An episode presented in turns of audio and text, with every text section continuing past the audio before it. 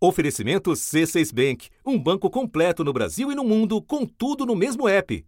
Abra sua conta. Eles já estão dentro do palácio. Destruíram o plenário desse país. Mas eu, eu não vi nenhum soldado, nenhum policial, não vi ninguém até agora. Eu lembro muito bem aqui que na hora que eles romperam, era muita gente descendo esse gramado. Muita gente mesmo. E aí eles atropelaram a gente aqui praticamente, entendeu?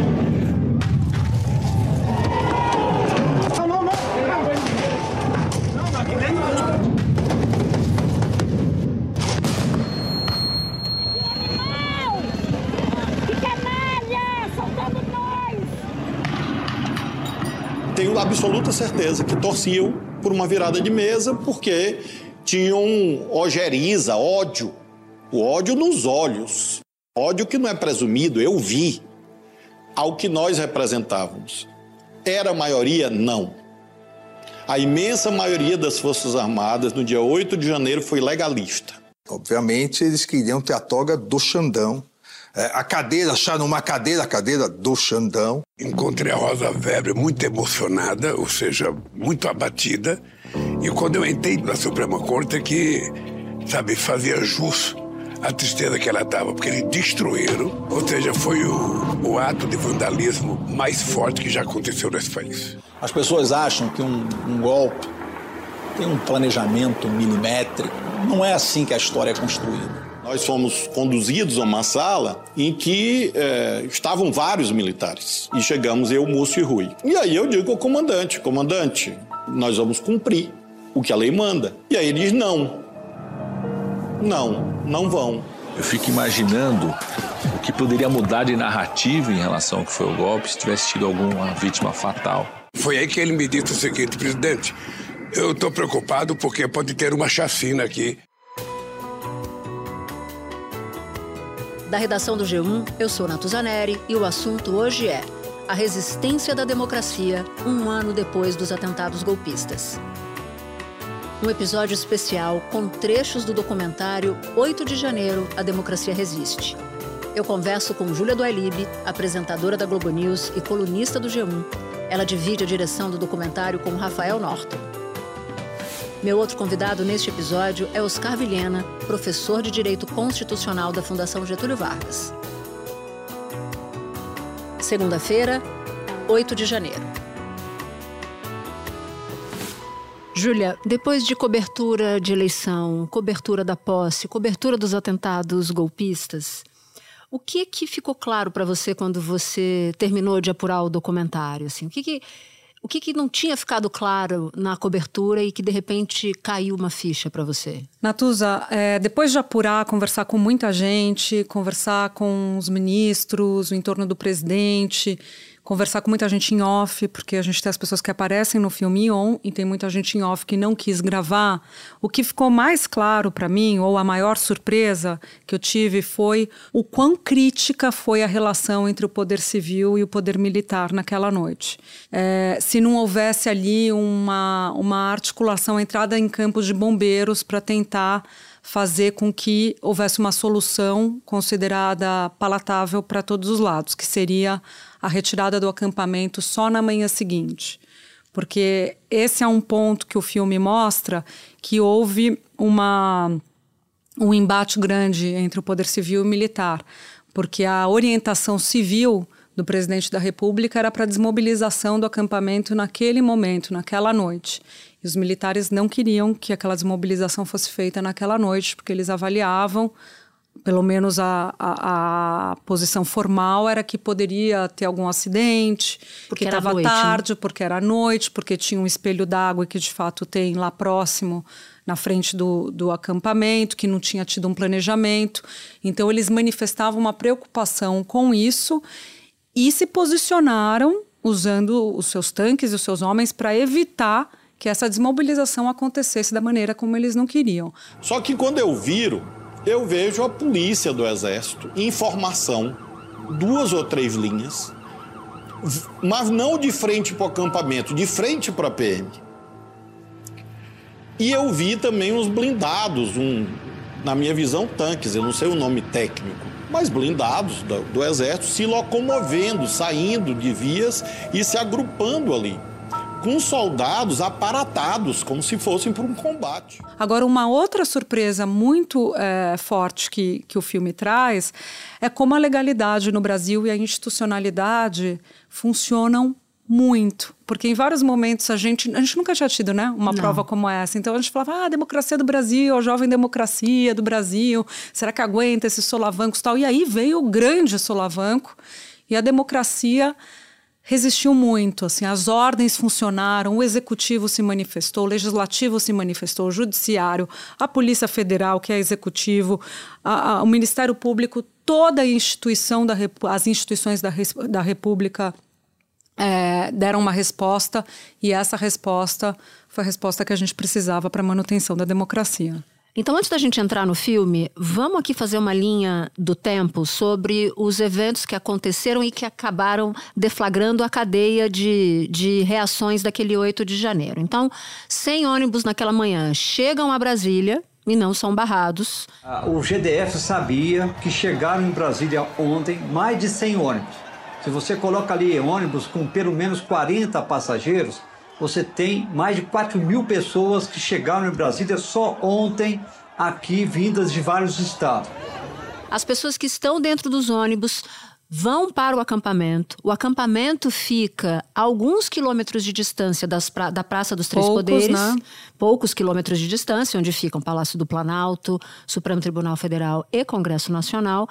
E por volta das três da tarde, de novo, os ônibus chegaram de manhã as pessoas conseguem passar a primeira barreira policial, já bem perto do Congresso Nacional. Eu pedi para parte da minha equipe vir para o Ministério para observar e a assessora de comunicação, Lorena Ribeiro, que estava aqui, é, me avisa que havia ocorrido a ruptura da primeira linha de bloqueio da PM do DF. Eu lembro muito bem aqui que na hora que eles romperam, era muita gente descendo esse gramado, muita gente mesmo. E aí eles atropelaram a gente aqui praticamente, entendeu? Eu achei que eu já sabia o que era o medo da morte, mas naquele dia ali eu tive a certeza que eu, ah, eu vou morrer agora. Foi, foi por muito pouco. Então isso dá a dimensão, Júlia, de como as autoridades policiais negligenciaram aquele mar de gente que avançava sobre as sedes dos três, dos três poderes. E é exatamente quando isso acontece, quando essa primeira barreira é rompida e os manifestantes finalmente e violentamente chegam ao, à, à Praça dos Três Poderes, porque a gente viu imagens e há relatos disso, é que eles conseguem chegar, romper as portas desses prédios e acabar invadindo todos eles. Exato. E aí o que fica claro nesse percurso todo que você citou é como havia, de certa maneira, anuência das forças de segurança. Né? E aí tem uma discussão muito ampla, que é alvo de investigação pela Polícia Federal, que é a cadeia de comando ali das forças de segurança do DF, que são as forças de segurança responsáveis pela esplanada. Ali não é Polícia Federal, ali não é Exército, ali é PM do Distrito Federal. E quem era o chefe da segurança do Distrito Federal? Anderson Torres. Então, assim, é um caldo... da Justiça de Bolsonaro. Exa exato, ex-ministro da Justiça de Bolsonaro. Então, é um caldo todo de pessoas que eram, muitas delas, a maioria, apoiadoras de Bolsonaro, que estavam há um tempo ouvindo aquelas aquela pregação de Bolsonaro contra a eleição, contra as urnas, aquele depois aquele silêncio antes de ir para os Estados Unidos, aquele mistério de que algo vai acontecer. Então, muita gente ali é, marinando naquele contexto. E aí, um secretário de segurança, que também faz parte desse contexto, que acabou não aprovando um, uma, uma, resposta de segurança para aquele dia que, como eu disse antes, já tinha elementos de inteligência dizendo que ia acontecer. Agora a gente vai entrar no filme. No momento da invasão, o presidente da República está numa agenda oficial em Araraquara, aqui no estado de São Paulo, de onde a gente grava. Como é que a notícia da invasão chega para ele? Que decisão ele toma? O que, que você mostra no seu filme? Bom, essa era uma das grandes curiosidades que eu tinha, né? Porque o filme, o objetivo dele é mostrar o que ninguém viu. As em termos de imagem também, inclusive, que tem imagem inédita lá. Mas as imagens mais é, marcantes rodaram o mundo, né? Se você pensa em 11 de setembro, você pensa nas torres caindo. Se você pensa em 8 de janeiro, o que, que te vem na cabeça? Os, as invasões bárbaras. É, eu, eu, vejo assim manifestantes com a bandeira do Brasil quebrando vidro. Exato. Me vem um pouco isso na cabeça. Não sei se no seu caso também é exatamente assim. Eu vejo aquelas pessoas em cima da cúpula do é. Congresso Nacional. São variações cúpulas. sobre o mesmo tema, que Sim. nem diferentes ângulos das torres ali pegando fogo. E então eu tinha muita curiosidade de saber é, como que tinha sido a reação, como que as pessoas tinham reagido àquela informação, né? No, no, íntimo delas, na intimidade delas, no domingo delas. Aquilo era um domingo, né? Você está com seu filho, você está na praia, você está comendo uma feijoada. A gente tem todos esses relatos. Você está no restaurante, você está esperando sua mulher no aeroporto. Tudo isso aconteceu. Essas pessoas que tiveram que dar a resposta institucional estavam tocando suas vidas, entre as quais o presidente da República.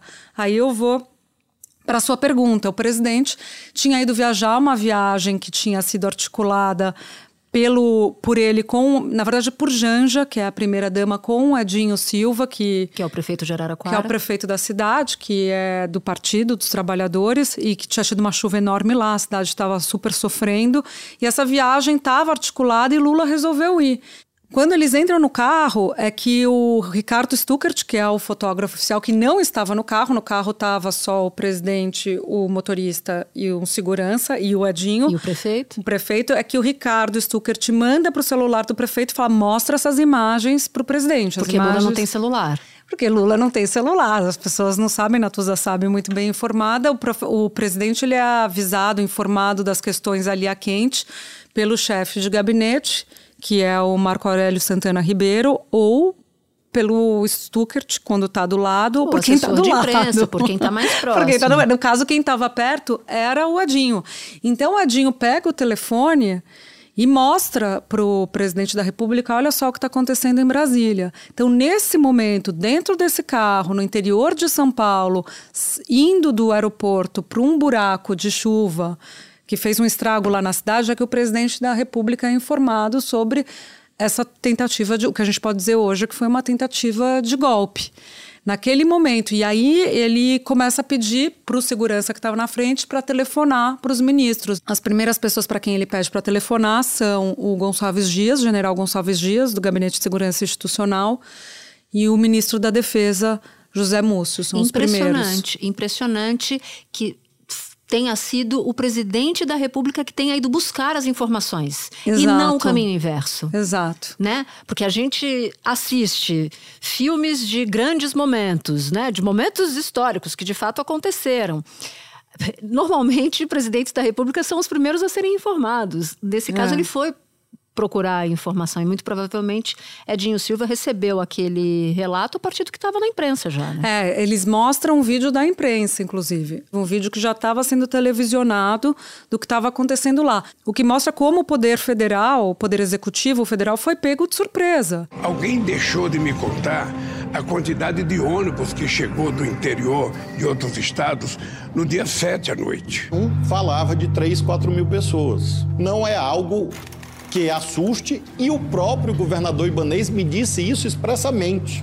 Creio que na sexta. Ele disse, professor, a nossa polícia é acostumada a isso. Porque assim, tinha informação de inteligência, mas a resposta que deveria ter sido dada não foi dada e não circulou da maneira como tinha que circular. E nesse momento, Júlia, eles estão no carro Lula dispara os telefonemas para os seus ministros é, portanto, situado sobre o que está acontecendo e ele dentro do carro ele se desloca para onde já de posse dessas informações. Bom, aí ele faz os primeiros telefonemas no carro, fala com os ministros, todo mundo diz que está indo ver, todo mundo começa a se mobilizar. Então o Gonçalves Dias vai para o Palácio do Planalto, entra lá com roupa de churrasco, de churrasco, que ele estava num evento churrasco. exato pessoal. O é, José Múcio, que estava almoçando com a família num restaurante, inclusive num restaurante em que tinham outras pessoas da política, todo mundo ali meio que dividindo pelo telefone as imagens, vai para o comando militar do Planalto e o presidente depois de disparar esses telefonemas, vai ver o buraco e fica lá fazendo a vistoria clássica. E a gente tem as imagens ali dele vendo, não cancela a agenda. Daí, quando termina a vistoria, ele vai para a prefeitura conversar com a Dinho, já estava previsto lá, e na prefeitura que eles começam a tomar pé do tamanho do negócio. E aí eles vão tentar colocar na televisão, o Edinho vai tentar ligar uma televisão para o presidente assistir as imagens, ver as imagens. A televisão tá pifada, não tem não. nem televisão por causa das chuvas que tinham tido, a razão dele tá lá, a TV pifou, então pegam ali no improviso é, um celular para ele e ele começa a ver as imagens pelo celular ele fica muito impaciente com os, os, ministros dele e muito chocado, principalmente quando acontece a invasão ao Palácio do Planalto. Ele fala, mas não é possível. Os, os, os assessores, Múcio, é, G. Dias, tentam acalmar, falar, não, é, a gente está vendo, a situação é, é, vai ficar sob controle. Aí o Edinho me mostrou o pessoal começando a invadir, não tinha invadido ainda. Eu liguei para o Gonçalves. Liguei para o Gustavo para perguntar, Gustavo, do que está acontecendo? Ele disse, nada, está tudo sob controle, está tudo sob controle. Eu falei, Gustavo, a pessoa estou entrando, eu estou vendo pela televisão, Gustavo. Não, pode deixar que eu vou dar uma olhada, mas não vai acontecer nada, está sob controle. Eu falei, Gustavo, não está sob controle, Gustavo. As pessoas invadiram o palácio, não tem ninguém lá para dizer não. Não tem ninguém para fechar uma porta. A primeira-dama faz uma ligação naquela sala de, de situação, enquanto o presidente também estava falando com todos os ministros, tentando entender o que estava acontecendo acontecendo, a primeira-dama faz uma ligação para um desses integrantes do Gabinete de Segurança Institucional e ele está lá dentro. E ele relata o que ele está vendo naquele exato momento. Ele fala: olha, tem muita gente aqui, eles estão subindo, mas eles não vão entrar nessa área. Ele está se referindo à área onde fica o gabinete da presidência. Ele está se referindo especificamente ao gabinete do presidente. Ele diz: aqui eles não vão entrar. Foi quando eu comecei a fazer as barricadas, né? Então a gente pegou o que tinha disponível lá: móvel, mesa, poltrona. E aí a gente montou no pé das, no pé das escadas e no pé da rampa.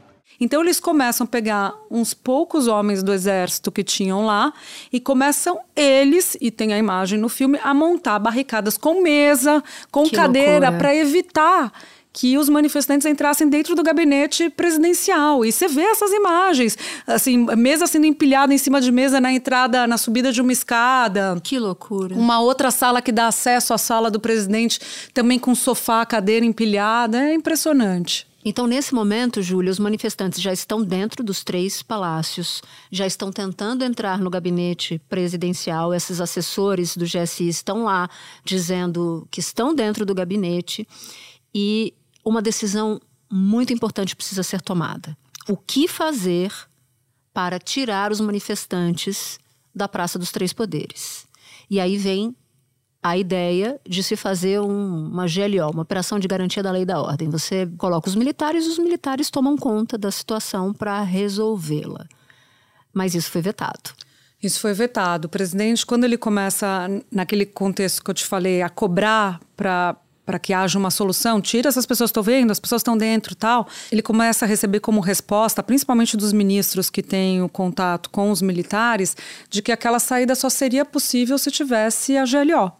Então começa que, a falar para ele. no fim das contas era o que o... se queria, porque aí os militares assumiriam o controle Exato. da situação e seria a esperança dos bolsonaristas para evitar que Lula que Lula seguisse no poder. E isso está comprovado, Natuza. Essa investigação da Polícia Federal, vendo telefonema de golpista, telefone sigilo de golpista, vendo que eles queriam a decretação da GLO. Vários réus é, disseram é, que tiveram palestras é, no quartel é, não só aqui, mas é, dos quartéis que vieram de outros estados, é, para que é, invadissem é, os prédios públicos, né, o Supremo Tribunal Federal, o Palácio do Planalto e o Congresso Nacional, invadissem e ficassem até que fosse decretada uma GLO, é, para convencerem os militares, quando esses chegassem para tirar, a aderirem é, ao golpe.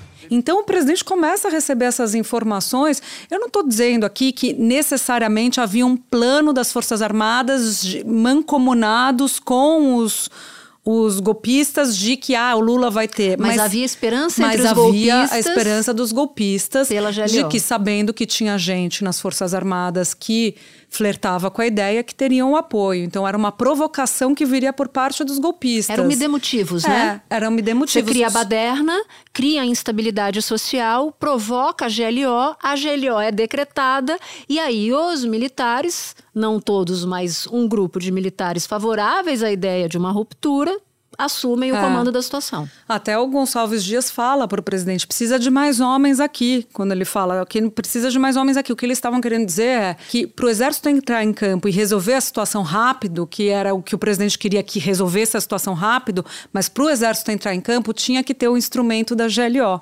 Então chegava para ele assim: não, tudo bem, dá para resolver com o exército, mas tem que ter a GLO, mas tem que ter a GLO. O Lula refuta a GLO. Ele faz isso de bate-pronto? Ele chega a passar alguns minutos maturando essa ideia de GLO? Ou ele simplesmente diz: Isso é uma, um, um desatino, não vou fazer? Chega para ele pelo Flávio Dino, ele fala: olha, tem a possibilidade de GLO, intervenção, é, emergência, dá ali as possibilidades é, possíveis. E aí a Janja é que se antecipa. E aí, quando se abre o debate sobre a GLO, a Janja fica, ela está sentada nesse momento e ela fica em pé e diz: GLO não, é entregar para os militares. Inclusive, foi a Janja que marcou. Não aceita GLO, porque GLO, tudo que eles querem é tomar conta do governo. Se eu dou autoridade para eles, eu tinha entregado o poder para eles. Ela tinha se inteirado sobre o assunto durante a transição, porque ela fez parte da comissão de segurança Da da posse. posse, o- que correu super bem, não aconteceu nada. Então ela tinha já tido informações de que, que era o instrumento da GLO. Que o instrumento da GLO é você dar o poder para os militares fazerem esse, digamos, policiamento de rua, é agir com a força ali Como na, na esquina, fosse. como Uhum. se polícia fosse. Então, quando ela fala isso, é, o Lula, influenciado por ela, fala, descarta, fala GLO não. E aí, quando o Múcio liga falando que as polícias da- das Forças Armadas estavam esperando a GLO, aí o presidente dá um tapa na mesa e diz: quem quiser mandar que dispute a eleição. Eu perguntei para o presidente, o senhor chegou a falar isso e ele, ele admite. Ele fala sim, que eles queriam que eles queriam que eu desse o poder para eles. O que eles estavam querendo é que eu desse o poder, então que disputassem a eleição. Descartada a GLO, começa uma exigência do presidente da República, do governo, para desmobilização imediata. Nesse momento em que a gente está falando e que você relata e retrata no documentário, as forças começam a tirar aos poucos os manifestantes. Eles vão recuando e são levados todos para o acampamento. E vem uma ordem do governo para que o acampamento golpista seja desmobilizado naquela noite. E aí acontece o segundo momento mais tenso trazido pelo filme. Exato, o nosso segundo clímax, diríamos assim. É, quando o presidente escolhe o interventor, o Dino fala para o interventor de maneira muito clara, né, para o Ricardo Capelli: vai lá e prende todo mundo. E aí, até o Capelli pergunta para ele, mas como, como é que vai ser agora que eu tô nomeado? Aí o Dino diz para ele que mostra um papel para ele e fala: aqui você chega pro primeiro guarda que tá na rua e fala que você é o interventor, que você é o chefe dele agora e que você vai prender todo mundo. É, eu virei pro então comandante, coronel Fábio Augusto, falei para ele: prepara a tropa que nós vamos entrar e vamos prender todo mundo. E ele viu resistência, viu? Tinha muita gente ali do comando da polícia do Distrito Federal que Capelli disse que resistia a dar ordens, que ele falava, a gente tem que fazer assim, tem que avançar. E ele olhava para o lado e a coisa não avançava. Que desespero. Inclusive tinha uma discussão sobre ônibus, que precisava posicionar ônibus para tirar aquelas pessoas que estavam acampadas lá, que eram milhares de pessoas, e tinha resistência ali para que a ordem fosse cumprida. Então, é, Capelli sai andando, ele marcha mesmo, ele faz a subida da esplanada até o setor militar urbano, vai indo com a tropa de choque da PM quando entra, que as coisas começam a se acalmar, quando chega a tropa de choque. E aí, quando eles chegam lá na frente do setor militar urbano, é que acontece a grande tensão de toda a narrativa e a grande tensão daquele dia 8 de janeiro, porque ele chega lá, Natuza, para entrar. E aí eu queria muito que você descrevesse essa cena em imagens. A gente está falando de uma reta só, né, que é o eixo monumental que liga do Congresso Nacional, da Praça dos Três Poderes, até uma via que dá acesso ao acampamento militar. E nessa via tem duas linhas de soldados, é isso? Tem duas linhas de soldados. Quando fechando essa, esse eixo, fechando essa avenida. Fechando essa avenida que dá o acesso aos, ao setor militar, exatamente como você dizia. Então, assim, é como se o carro, quando quisesse estar subindo, se ele quisesse entrar no setor militar, ele teria que dobrar à direita. E aí tinha nessa esquina, posicionados, fechando o acesso, duas linhas de polícia do Exército. Mais e tanques. depois, exato, depois chegaram três é, blindados ali posicionados não contra o lugar onde estavam os manifestantes, que era lá dentro desse acesso. Para você chegar aonde os manifestantes estavam, você tinha que passar por esse acesso que estava fechado pela polícia do exército e pelos tanques. Então, os tanques se posicionavam contra as pessoas que estavam vindo. E quem que estava vindo? O poder civil com a ordem do presidente da República, com a determinação legal de prender aquelas pessoas, com a previsão constitucional para isso. Capelli me liga e diz: Mestre, é para fazer as prisões? Eu digo: Claro, claro, estão todos em flagrante. Quando ele chega lá, ele se dá, ele se depara com essa linha e aí forma uma linha esperando, que é uma linha dos policiais do DF, esperando saber o que, que, vai acontecer agora, né? Estamos sob a ordem de Ricardo Capelli. Ele disse que é para a gente entrar, estamos posicionados aqui. E a polícia do Exército, cumprindo a ordem do comandante, aqui ninguém entra. E aí, quando o Capelli. Comandante, che... O comandante parecia claramente querer proteger os manifestantes e, e, e não o contrário, né? Exato. E é, quando ele chega ali, Natuza, então, para cumprir com a determinação, para entrar, ele recebe a informação dos policiais que estão lá de que o general responsável por aquele pedaço, o general Dutra, que é o, o, general, era o general do Comando Militar do Planalto, responsável inclusive por, pela segurança do Planalto. Que era o responsável por ter evitado o que a gente viu acontecer. Que o general Dutra queria falar com ele. E queria falar com ele na torre de TV. Ele volta muito tenso e fala para mim: olha, o general Dutra comandante militar do Planalto, quer falar com o senhor e pediu para o senhor ir até a torre de TV. Aí eu falei: avisa ao general Dutra que eu tenho ordens para não sair daqui. Se ele quiser vir falar comigo, ele vem aqui na porta do setor militar urbano falar comigo. Daqui eu não saio, eu tenho ordens para entrar e prender todo mundo e é isso que eu vou fazer. E aí o general Passa cinco minutos, o general Dutra chega. Eu virei para o doutor, doutor Ricardo, essa operação é muito complexa. Nós temos que planejar essa operação, senão tem o risco de morrer gente. E aí ele me disse: olha, se o senhor entrar, nós vamos ter um banho de sangue. E aí eu perguntei a ele, eu falei, general, um banho de sangue? Por que nós vamos ter um banho de sangue? O senhor está me dizendo que o o Exército Brasileiro está protegendo manifestantes armados dentro do setor militar urbano? Ele pega e liga para o Dino e fala: Olha, o general está dizendo que não vai entrar aqui. Aí o Dino fala: Vai entrar sim. Vai entrar e vai prender todo mundo. Aí, enquanto o Capelli está falando com o Dino, o Dutra fala com os dele. O que, que ele faz? Liga para o Gonçalves Dias, pega o telefone e liga para o general Gonçalves Dias. Fala: Ó. Oh, precisa avisar o presidente Lula que eles estão querendo entrar aqui para prender todo mundo e que vai dar ruim. Vai ter gente ferida. Aí é uma ter... licença poética minha, vai dar ruim, mas vai ter gente ferida, pode vai morte. ser perigoso, pode dar morte e tal. E aí o, o, Gonçalves Dias fala, eu tô do lado do presidente Lula. O Lula já tinha chegado a Brasília, já era tarde da noite ali. O Lula já tinha chegado em Brasília, já estava fazendo a inspeção no Palácio do Planalto e estava com o Gonçalves Dias do lado dele. Aí o Gonçalves Dias passa o telefone para o Lula. E aí o Dutra convence Lula de que não era para entrar naquele momento.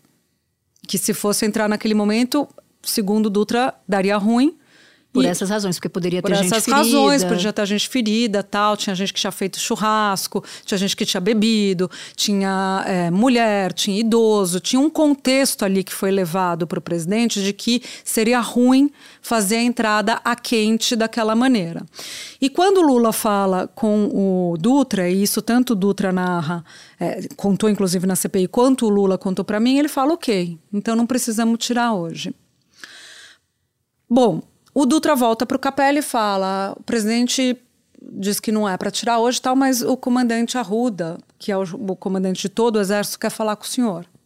Aí o Capelli vai, entra, consegue entrar ali onde tinha aquela proteção dos blindados, vai até onde está o comandante Arruda, que está esperando ele lá embaixo.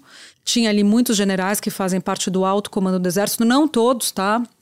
Se tinha uma dúvida, mas parece que as informações que eu tenho apuradas com o Exército é que metade estava de férias naquela época, janeiro, e eles usam esse argumento como um elemento de que, olha, como a gente não estava querendo golpe, o pessoal estava de, de, De férias. férias. Aí o Capelli sobe junto com o comandante da Polícia Militar do DF, Fábio Augusto. Os dois vão ali eh, se reunir com o, comandante do Arruda, Exército. comandante do Exército. Chegamos na porta do QG, estava o general Arruda, lá embaixo, com muitos generais que eu não, não consigo afirmar todos, mas boa parte ou quase todo o alto comando. Ele me cumprimenta, muito sério. Nós subimos para a sala dele, sentamos numa mesa e assim que eu sento, ele virou para mim e falou: O senhor ia entrar aqui com homens armados sem a minha autorização? Aí eu falei, general, eu tinha ordem de entrar, mas ia avisar o senhor. E aí ele vira pro coronel Fábio Augusto e fala pro coronel Fábio Augusto, porque eu acho que eu tenho um, um pouquinho mais de homens armados que o senhor, né, coronel Fábio Augusto? Ele estava querendo dizer: olha o meu tamanho e olha o seu. Vocês vão me afrontar assim? Vocês não vão negociar comigo? Vocês vão entrar aqui sem a minha autorização, sem me avisar? Bom, depois dessa tensão toda, o acampamento é finalmente desmobilizado. Queria que a gente encerrasse você contando esse desfecho pra gente. Bom, aí é, Lula manda os três ministros dele civis ali. É, com peso maior para lidar naquela situação, que era a Casa Civil, Rui Costa, Justiça, Flávio Dino e Defesa, José Múcio, manda, enquanto o Capelli já está lá conversando com a Ruda, o, o Lula fala, vai lá pro Exército e conversa com o comandante e fala que a gente vai desmobilizar esse acampamento. E aí tem uma tensa negociação só numa sala, os três mais o Arruda, uma sala fechada, eles se separaram. E aí é uma outra reunião, é uma reunião muito tensa. Olha, as pessoas que tiveram na reunião falam que foi considerado talvez os momentos mais difíceis da vida delas, porque tinha ali uma questão muito grande em jogo e você precisava contornar aquela situação. É, havia já uma determinação, uma ordem da justiça para ser cumprida. O Poder Executivo é quem cumpre essa ordem e você precisava que essa ordem fosse cumprida sem que houvesse um embate com os militares que estão subordinados ao poder civil. Sem que os militares mostrassem algum tipo de resistência. Exato. Então, por mais que o presidente Lula tivesse topado que a, essa ordem da justiça do ministro Alexandre de Moraes de desmobilizar o acampamento acontecesse no dia seguinte, conforme os militares falaram para ele que era melhor, você precisava sentar ali com os militares e dizer: olha, a ordem vai acontecer. E vai né? ser assim, assado. E vai ser assim, vai ser tal hora. Então, tudo isso foi nessa reunião muito tensa dos três ministros civis com o Arruda, em que, no final, se ficou definido que seria, que seria cumprida a remoção às seis e meia da manhã do dia seguinte. Tem muito mais história nesse documentário. Tem um aspecto muito importante que você não ouviu neste episódio, que é o personagem, um dos principais personagens, que é o ministro Alexandre de Moraes, porque Júlia também entrevista o ministro do Supremo, que estava ali encarregado dessa, dessas decisões judiciais todas. Mas para isso, Júlia do quem nos ouve, quem nos assiste, vai ter que acompanhar 8 do 1 a democracia resiste. Muito obrigada por ter topado falar com a gente. Agradeço muito, muito, muito. E boa sorte. Bom, Natuza, esse filme não é feito por mim sozinha, tem uma equipe enorme e incrível por trás dele. Eu fiz o roteiro e dirigi com Rafael Norton, que é um avião muito competente, muito sério, um super diretor. Já tem outros filmes como o Amarildo, documentário do Amarildo, corre lá no Globoplay para ver também. E a Jéssica Valença, o Henrique Picarelli, a Carolina Leite. A Bárbara Carvalho, nossa Bárbara Carvalho, também ajudou a produzir esse filme. Flávio Lordelo, o editor de imagens, fera. E também o Diogo André, que, que tinha altas apurações e um olhar incrível para as imagens que a gente captou lá de Brasília. E também a nossa chefe da área de documentários de programas da Globo News, que ajudou a viabilizar esse projeto, Fátima Batista. Espera um pouquinho que eu já volto para falar com Oscar Vilhena. Com o C6 Bank, você está no topo da experiência que um banco pode te oferecer. Você tem tudo para sua vida financeira no mesmo app, no Brasil e no mundo todo. A primeira conta global do país e atendimento personalizado, além de uma plataforma de investimentos em real e dólar com produtos exclusivos oferecidos pelo C6 em parceria com o JP Morgan Asset Management. Quer aproveitar hoje o que os outros bancos só vão oferecer amanhã? Conheça o C6 Bank. Tá esperando o quê? C6 Bank. Oscar, um ano desde os atos golpistas de 8 de janeiro. A democracia está de pé. A gente tem uma data para comemorar ou ainda há riscos na sua avaliação? Ah, eu acho que certamente nós temos uma data para comemorar. Né? Se o 8 de janeiro tivesse triunfado, nós não estaríamos aqui. Né? Certamente a repressão àqueles que contestaram os atos antidemocráticos seria seria forte. Né? Então, eu acho que sim, o Brasil tem muito a comemorar, muito embora haja uma preocupação é, que é grande em relação àqueles setores que foram desleais à democracia. Né? A regra básica da democracia é que aquele que perde a eleição vai para casa e aquele que exerce o poder não retalha aquele que perdeu. O que nós assistimos no 8 de janeiro foi uma tentativa de não entregar o poder, de contestar o resultado uh, das urnas. Tá? A sorte que o Brasil teve é que esses setores desleais à Constituição foram prontamente contestados pelos setores leais à Constituição, especialmente aqueles que habitam as instituições. Né? O Brasil deve muito, em alguma medida, às suas instituições. Nós somos críticos a parte daquilo que é feito pelas instituições, mas o fato é que tanto o Congresso Nacional, quanto os governadores do Estado, a presidência da República e, sobretudo, o Supremo Tribunal Federal exerceram a sua função de defesa da democracia no momento em que ela correu mais riscos. De braços dados, o presidente Lula, a presidente do Supremo, presidentes da Câmara e do Senado, representantes de todos os estados e municípios desceram a rampa do Palácio do Planalto. Eles atravessaram a Praça dos Três Poderes. Foi uma caminhada de cerca de 500 metros. Foram para o Supremo Tribunal Federal. Lá o grupo entrou no plenário do STF, que foi destruído pelos terroristas. Então, sim, nós temos uma democracia que sofreu uma rachadura, mas as instituições demonstraram que não estão dispostas a abrir mão do jogo democrático. Deixa eu fazer aqui um exercício de avaliação contigo. De todas as medidas que foram tomadas no pós-8 de janeiro, quais delas você considera mais acertadas? E o oposto também.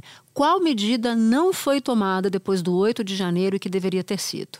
Sem dúvida nenhuma, a decisão política mais acertada e que foi tomada no, no calor uh, daquele momento foi a decretação da intervenção federal e não a escolha uh, de uma operação de lei e ordem. Uh, por quê?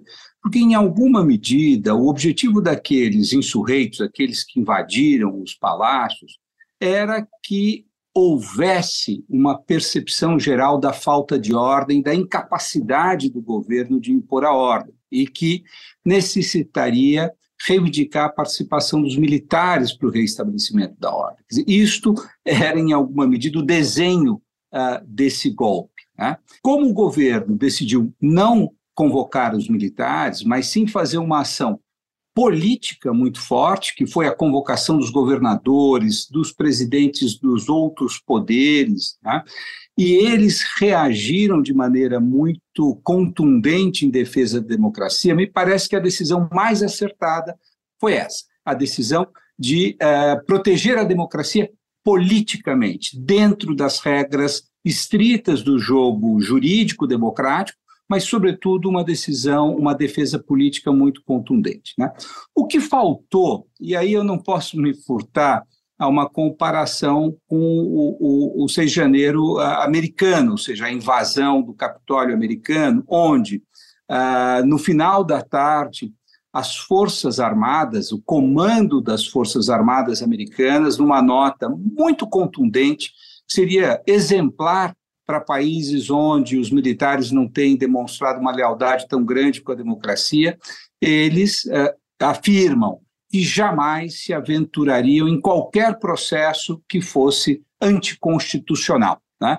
Então, as Forças Armadas brasileiras, muito embora não tenham, no final do dia, participado, endossado a ação dos golpistas, há uma grande ambiguidade, desde de, de, de, de 2022, mas também nesse momento. Quer dizer, não houve uma, um rechaço duro e claro de que as Forças Armadas jamais participarão de processos como esse. Para mim, essa é a omissão, e é nisso que nós devemos trabalhar nos anos que virão, de manter Forças Armadas que sirvam à nação e que não busquem tutelar a nação a partir da força. Oscar, eu queria lançar luz sobre o judiciário. Você chegou a escrever um artigo para a Folha em que você diz que as instituições brasileiras acabaram se mostrando mais efetivas do que as instituições americanas. Você continua pensando dessa forma? Como é que o judiciário sai do 8 de janeiro? Mais forte? Precisa voltar para uma caixinha, como alguns julgam? Eu participei de um debate com o Levitsky, que é aquele cientista político, escreveu um livro famoso sobre como morrem as democracias, né? Eu fiquei contente que ele concordou com essa premissa de que as instituições brasileiras estão melhor estruturadas para enfrentar essas ameaças uh, antidemocráticas. Né? Em primeiro, nós aprovamos uma lei muito positiva de defesa da democracia que configura como crime né? os atentados, as tentativas, tanto de golpe quanto a tentativa de erosão uh, da democracia. Segundo, nós temos um tribunal eleitoral que pode, e o fez, uh, sancionar aqueles candidatos desleais e que abusam do seu poder político, inclusive abusam do poder para minar a própria credibilidade das urnas. Né? Então, esses dois aspectos me parece que uh, as instituições brasileiras funcionaram muito bem, ou seja, aplicamos a lei eleitoral de maneira rigorosa e estamos aplicando a lei uh, criminal, né, o, o, direito criminal de defesa da democracia de maneira também uh, muito rigorosa. É evidente que há arestas a serem corrigidas, é como se nós tivéssemos criado o VAR e no, no dia seguinte tivéssemos que aplicar numa final de, de, de, Copa do Mundo. Mas eu diria que, em, em, em geral, as instituições judiciais, inclusive, funcionaram bem. Onde eu acho que tem havido uma certa exacerbação é na restrição da liberdade de expressão. Ah, na medida em que o Supremo está tentando controlar ah, esse debate público para que atos, eh, vamos dizer, eh, eh, discursos antidemocráticos não sejam difundidos de maneira geral, eu acho que ele pode colocar em risco aquilo que leva à própria vitalidade da democracia. A outra discussão que se pode ter é se a aplicação do direito penal de defesa da democracia não está sendo uh, rigorosa demais, ou seja, as penas para pessoas que participaram dos atos, mas que não têm nenhum papel vamos dizer, na, na, construção da conspiração, não são os autores intelectuais da conspiração, se de fato nós deveríamos, ao aplicar a pena, uh, conjugar todos os tipos penais. Desculpem a linguagem técnica aqui, mas eles estão sendo punidos por diversos crimes. E a soma de, de, de, desses crimes dá uma pena muito alta para eventualmente uma pessoa totalmente inconsciente que foi lá, que entrou, que acompanhou o efeito boiada. Né? O Supremo já condenou 30 executores dos atos golpistas que foram acusados dos crimes mais graves. As penas previstas pelo relator, que dependem dos votos da maioria no tribunal para serem estabelecidas,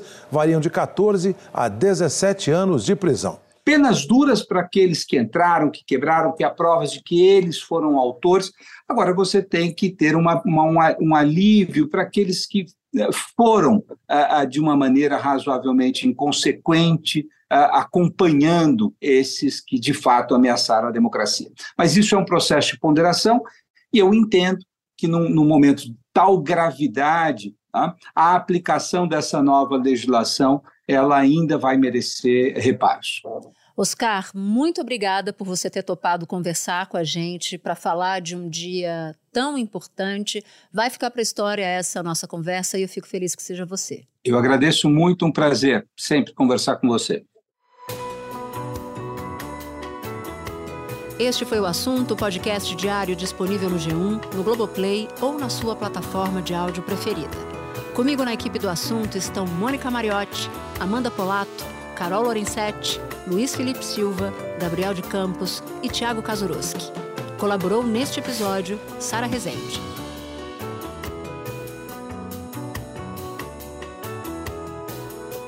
Eu sou Natuzaneri e fico por aqui. Até o próximo assunto.